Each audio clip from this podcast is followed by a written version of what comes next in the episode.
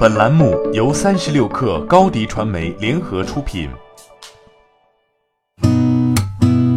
八点一刻，听互联网圈的新鲜事儿。今天是二零一九年七月三十一号，星期三。你好，我是金盛。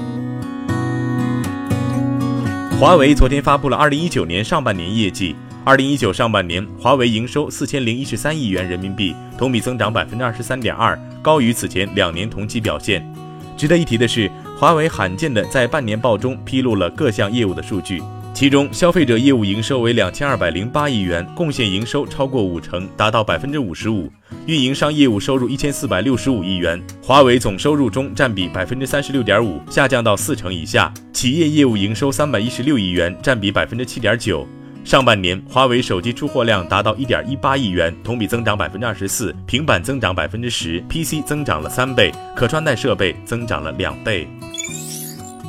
已尝到下沉甜头的京东又有新调整了。京东拼购宣布招商政策全面升级，即将接入微信一级入口，对接十亿级别流量，开放招商类目，并减免平台使用费。流量入口拓宽的同时，还进一步增加商家补贴。从八月起，京东拼购将在全国范围启动招商会。九月开始，用户打开微信，依次点击发现购物图标，即可进入社交购物页面。此前，从人事管理到业务架构，京东已展开一系列围绕拼购的动作。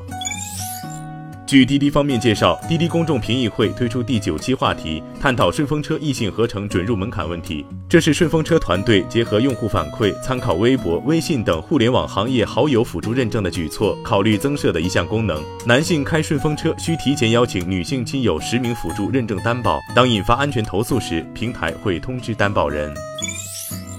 暴风集团连续两个交易日收盘价格跌幅偏离值累计超过百分之二十。暴风集团发布股价异动公告称，近期公司实际控制人冯鑫被采取强制措施，相关事项尚待公安机关进一步调查。目前公司经营情况正常，内部人员稳定。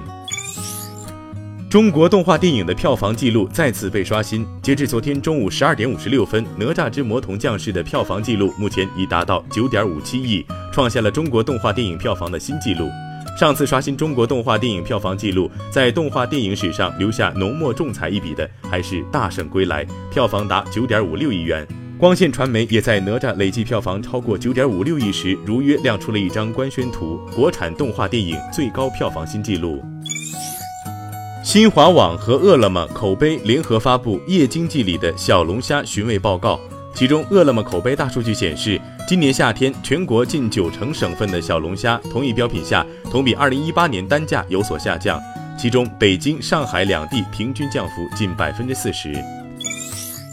黑鲨游戏手机二 Pro 昨天正式发布，十二 GB 加一百二十八 GB 版售价两千九百九十九元，十二 GB 加二百五十六 GB 版售价三千四百九十九元。官方介绍，黑鲨二 Pro 先采用液冷板加液冷管的分区散热方案，使用金属熔接技术，实现发热部件与液冷系统的直处散热。高效的液冷技术使 CPU 核心温度可降低十四度。有测评显示，吃鸡半小时不烫手。此外，黑鲨二 Pro 通过独立显示芯片实现全程 DC 调光技术，较之上一代亮度过渡更加自然，做到了无可视频闪不辣眼，玩家长时间打游戏也不会双眼不适。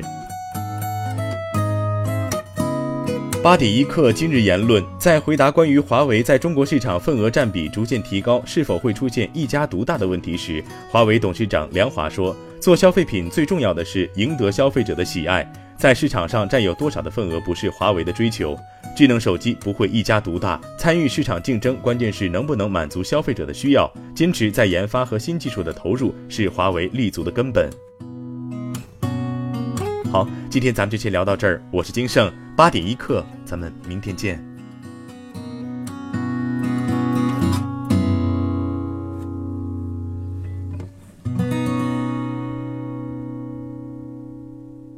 欢迎加入三十六氪官方社群，添加微信 baby 三十六氪 b a b y 三六 k r，获取独家商业资讯，听大咖讲风口，聊创业，和上万课友一起交流学习。